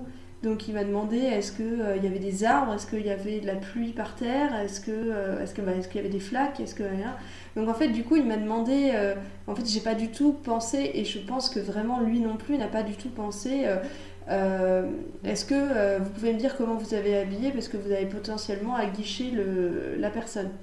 Pas du tout. En fait j'ai vraiment eu ça comme euh, voilà après il m'a dit est-ce que vous pouvez décrire les vêtements de votre agresseur? Donc euh, voilà c'était vraiment des éléments de description pure et dure. Du coup la, question dans ce contexte là ne m'a pas du tout dérangée. Et vraiment c'était vraiment le, je me rappelle vraiment qu'il prenait son temps pour les questions qu'il m'écoutait que il m'a pas dû il y a des fois où c'était un peu contradictoire parce que j'ai encore le j'ai encore la retranscription. Il y a des trucs qui sont un peu bizarres et bah il, il n'est pas forcément revenu dessus, il m'a posé des questions différentes pour avoir d'autres éléments, mais il ne m'a pas dit euh, Ah, mais attendez, là, ce que vous dites, c'est pas du tout la même chose que ce que vous avez dit avant. Donc, vraiment, j'ai. En fait, j'ai un bon souvenir de ce dépôt de plainte, dans le sens où j'ai eu l'impression d'être écoutée, d'être prise en compte. Et, et franchement, c'est quelque chose qui m'a fait du bien, en fait, de porter plainte. Et je pense que c'est ça que ça devrait être de porter plainte, c'est de pouvoir se libérer euh, de dire bah voilà ce qu'on m'a fait là c'est illégal et je viens de vous le raconter j'ai besoin que vous m'écoutiez que vous me preniez en compte comme victime. Et en fait pour moi en fait le reste bon moi je portais plainte contre X hein, parce que je n'ai pas vu mon agresseur donc c'est donc euh, voilà après il n'y a pas eu de suite euh, il n'y a pas eu de suite à la, à la plainte tout simplement parce que bah je n'avais pas vu la personne donc c'était pas c'est pas possible en fait de, de le de le retrouver. C'était pas possible donc, euh, donc du coup, c'était. En fait, c'était même pas grave pour moi parce que euh, moi, ce dont j'avais besoin, c'est d'être reconnue comme victime. Et par le dépôt de plainte, eh ben, j'ai été reconnue comme victime, même si ça a été classé sans suite. Voilà. Et, euh, et surtout qu'en fait, on prenne en compte, financi... bah, on prenne financièrement en charge euh, j'ai eu, alors on sait pas beaucoup, mais j'ai quand même eu, euh, suite à mon dépôt de plainte, 10 séances de, de psy qui ont été euh, payées du coup par, bah, je sais pas si c'est la préfecture, la justice, j'en sais rien, mais en tout cas ça a été pris en charge chez une psychologue qui était experte dans, dans, les, dans les agressions sexistes et sexuelles. Ça pour moi c'était suffisant dans le fait d'être reconnue comme victime. Alors évidemment, si ça avait été quelqu'un que je connaissais, donc j'avais donné le nom et tout, je pense que j'aurais bien voulu que ça aille plus loin, bien sûr. Hein. Mais euh, je comprends que ça n'a pas eu de suite euh, par, rapport à ça. Et euh, pour la deuxième fois où j'ai porté plainte, donc j'ai fait une main courante là. Alors je ne me rappelle pas de quand j'ai fait ma main courante, ça je ne me rappelle pas du tout. cependant, je me rappelle de quand je suis venue pour dire que je retirais la plainte, hein, comme j'ai expliqué un peu plus euh, en amont dans le podcast.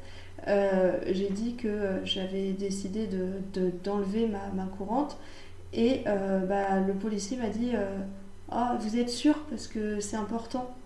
C'est important de laisser votre main courante. Et en fait, bah, ça, ça m'a fait du bien aussi. Je voulais quand même dire que parfois, ça peut être. ça peut faire du bien d'aller d'aller à la police euh, et que euh, les dépôts de plainte pouvaient être. Et en fait, ça devrait être tout le temps comme ça. Ça devrait être tout le temps comme ça. Et ça, ça fait du bien en fait. Bah, moi, en tout cas, ça m'a fait du bien d'être bah, d'être accueillie de, de, cette manière. Émilie, tu voulais rajouter quelque chose? Oui, effectivement, c'était juste pour rajouter par rapport donc, à notre dépôt de plainte à nous. moi, ce qui a un petit peu bloqué avec les policiers, c'est aussi, il euh, bah, faut le dire, la barrière de la langue.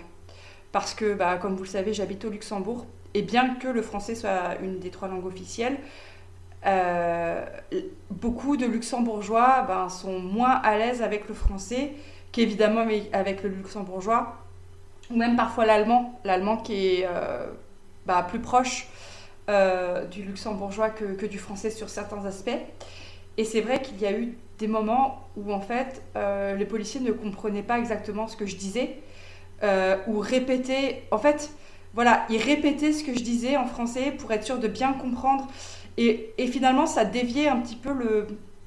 Je sais pas comment expliquer. Ça déviait un petit peu la euh, des faits euh, sur lesquels j'essayais de porter plainte sur en fait est-ce que les policiers me comprennent bien, comprennent bien ce que je dis, retranscrivent bien, etc. Et, et c'est pour ça que je pense aussi que mon expérience n'a pas été hyper. je dis pas qu'elle a été mauvaise, hein, c'est pas ce que je veux dire, mais elle n'a pas été aussi peut-être satisfaisante que, que, la tienne, euh, enfin que les tiennes, euh, Léa, parce que effectivement il y avait euh, ce truc de d'essayer de, de, bien se faire comprendre, que les mots soient bien appropriés, etc. Parce que quelquefois, en fait, ils comprenaient pas les mots exacts que je que j'essayais, enfin que je disais. Et c'est pas du tout une critique, c'est juste que j'essaye du coup euh, de voir par exemple pour des victimes étrangères qui portent plainte dans, dans un pays donc étranger. Et, euh, et, je pense que quand il n'y a pas de traducteur, bah, au Luxembourg il n'y a pas besoin de traducteur puisque le français est une langue officielle. Mais euh, du coup, il y a des, des, problèmes de communication qui font que ça peut être, je pense, difficile de porter plainte aussi quand on est étranger dans, ou étrangère dans, un pays voilà, où on ne parle pas forcément la langue, ouais, la langue officielle. On revient toujours sur cette question de, privilège euh, à, avoir, euh, la justice. Parce que moi, en fait, finalement, c'est, c'est presque un privilège d'avoir été bien reçu, alors que ça devrait être tout le temps comme ça. Aujourd'hui, on voit apparaître une espèce d'alternative euh, au dépôt de plainte. C'est le tribunal sur Internet, que je mets entre guillemets. Qu'est-ce que ça vous évoque et qu'est-ce que vous en pensez, Pauline? Ça peut avoir effectivement des avantages, puisque c'est en quelque sorte un jury public.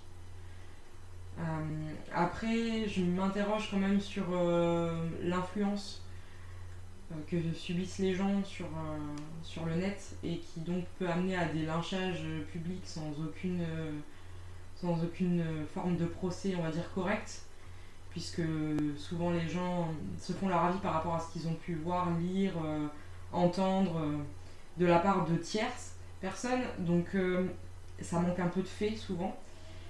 Euh, après, dans l'absolu, quand la justice fait pas son travail, ça peut permettre au moins d'avoir, on va dire, une condamnation au moins morale de, certains actes. Mais je suis pas convaincue que ce soit une solution, que ce soit un, palliatif en fait au manquement de la justice. Qu'est-ce que tu en penses, toi, Émilie? Moi, je trouve que c'est. Euh, alors, effectivement, c'est un énorme pouvoir. Euh, les réseaux sociaux, Internet, euh, c'est vraiment un, vraiment un énorme pouvoir. Et je trouve que ce pouvoir, s'il est utilisé à bon escient, il est très efficace et très important, mais qu'il peut effectivement mener à des dérives. Euh, c'est-à-dire effectivement les, gens qui euh, vont juger hein, sur Internet sans avoir les faits, euh, sans connaître les tenants et aboutissants, etc.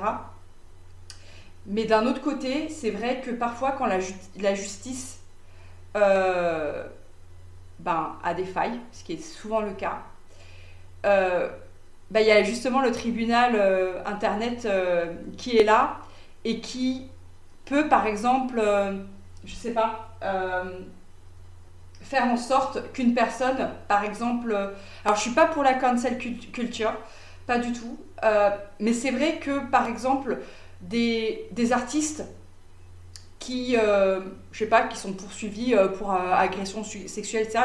Je, je, dis un exemple, qui serait voilà poursuivis pour agression sexuelle, etc. eh bien, qu'il y ait des personnes sur Internet qui lancent un petit peu l'alerte et euh, qui disent euh, attention, euh, moi, cet artiste par exemple, je, ne vais plus aller à ses concerts parce que voilà, il a agressé telle ou telle femme, etc.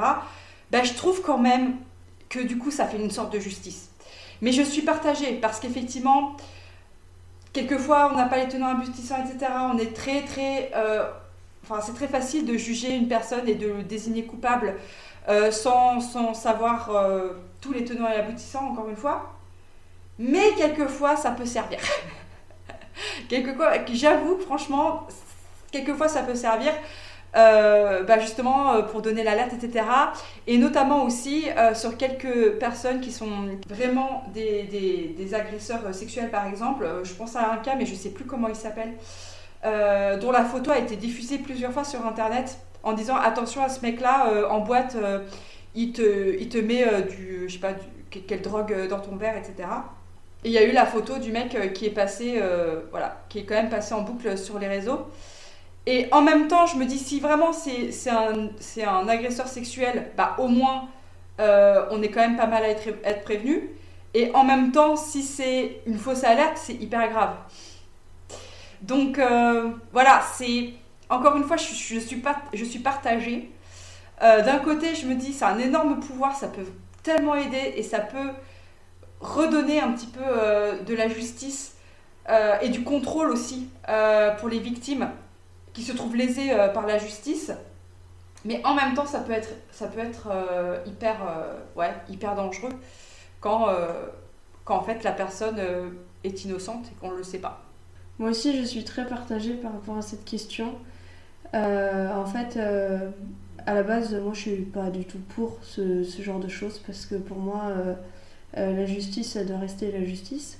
Sauf qu'en fait, la justice n'est pas la justice dans le sens où, euh, bah, pour moi, les, les, lois, elles sont pas du tout assez avancées. Euh, on en a parlé au début de l'épisode, hein, que le système euh, judiciaire, il était complètement désuet, en fait, pour, pour tout ce qui est traitement bah, des violences sexistes, des violences sexuelles, des, violentes, des violences pardon, faites aux enfants, etc.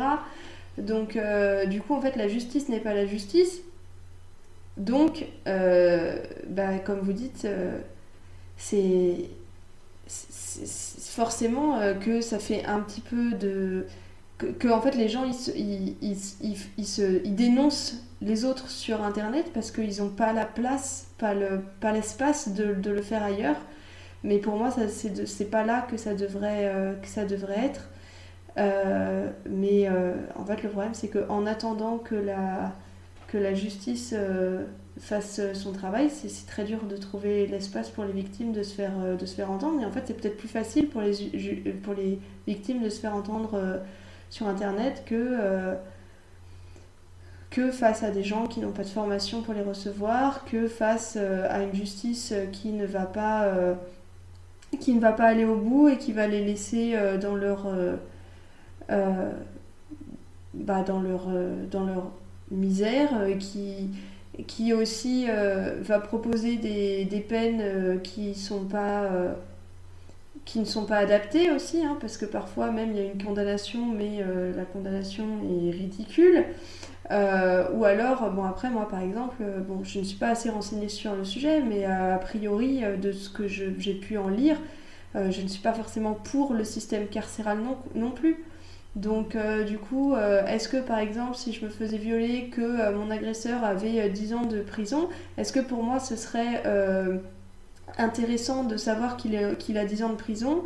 Est-ce que pour moi, je... parce qu'en fait, moi, ce que je voudrais, c'est que cette personne-là, elle apprenne que ce qu'elle a fait, c'était pas possible pour pas qu'elle refasse, pas qu'elle aille en prison et apprendre d'autres violences, parce que malheureusement, c'est un peu ce qui se passe en prison.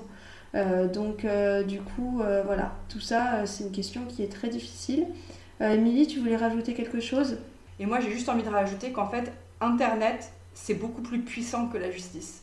C'est-à-dire que la justice, même si, même si elle était vraiment parfaite, même si ça n'existe pas, même s'il y avait beaucoup moins de failles, beaucoup moins de manquements, en fait, elle pourra jamais remplacer le pouvoir qu'a Internet d'informer en fait euh, autant de gens euh, en même temps, etc. par rapport euh, à une personne. Parce que je suis en train de penser à un cas en particulier. Récemment, j'ai vu une vidéo d'une personne, je sais plus son pseudo, c'était une féministe, et qui lançait une alerte en fait sur un sur un alors un chorégraphe, je crois. Je crois qu'il est chorégraphe. en tout cas, il fait des spectacles et notamment des spectacles pour les enfants.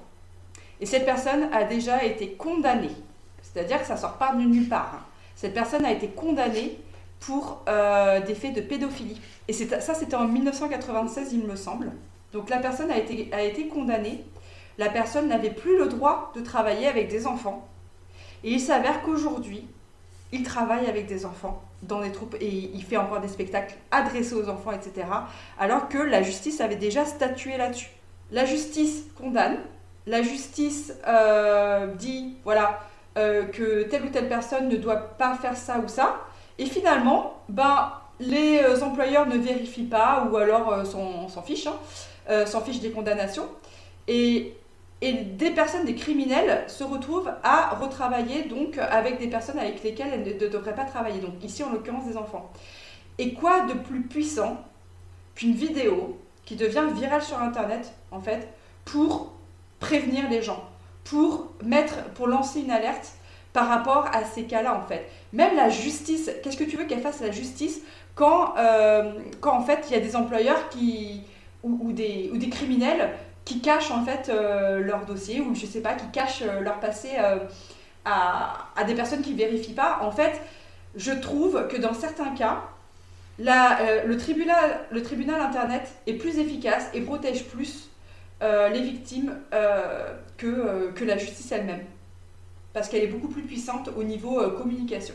Il y a bien des sujets encore qui, pourraient être être traité dans cet euh, épisode, mais malheureusement on va manquer de temps. Par exemple, on n'a pas parlé de la présomption euh, d'innocence euh, du coupable qui pourrait vouloir dire ou non la présomption de mensonge de, la victime. voilà, après, c'est un sujet qui est très très vaste, mais au moins on a, on a balayé qu'on pouvait dire déjà par rapport à nos propres expériences, par rapport à nos vécus de d'agression et de port euh, ou non de, plainte.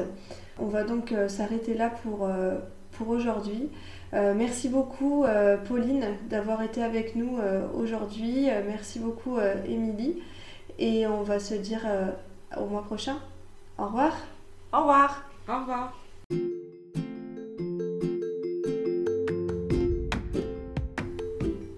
Dans cet épisode, nous avons parlé de beaucoup de choses difficiles depuis notre enregistrement, a été mis en place le nouveau gouvernement avec deux ministres reconduits alors que les associations de victimes demandent leur démission depuis leur première nomination et un nouvel arrivant est accusé de viol.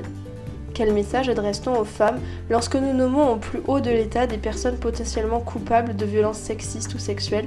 Je discutais de ça avec des amis et un d'entre eux faisait remarquer que souvent, alors qu'un homme était sur le devant de la scène politique, hop, comme par magie, une petite plainte venait lui coller au basque.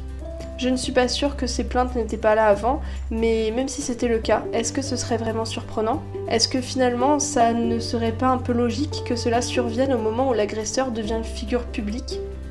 Je vous ai dit, je ne porterai pas plainte contre la personne qui a tenté de me violer, sauf si elle se lance dans une carrière qui exige une certaine exemplarité. Comment peut-on se vanter de mettre la cause des femmes au cœur de la nouvelle politique gouvernementale alors qu'on crache dessus en même temps? Ma conclusion est un peu amère, j'en suis désolée. Mais je suis forte, je suis fière, je suis féministe et en colère, et j'espère vous avoir embarqué un temps soit peu avec moi. C'était l'écho des mères. Merci d'avoir été avec nous pour cet épisode. Vous pouvez nous retrouver tous les premiers vendredis du mois sur nos plateformes de podcast habituelles Deezer, Spotify, Apple Podcast, Google Podcast. Vous pouvez nous laisser 5 étoiles, commenter et partager, ça nous ferait extrêmement plaisir. N'hésitez pas non plus à nous rejoindre sur Instagram sur le compte L'écho des mers, le lien est dans la description. A bientôt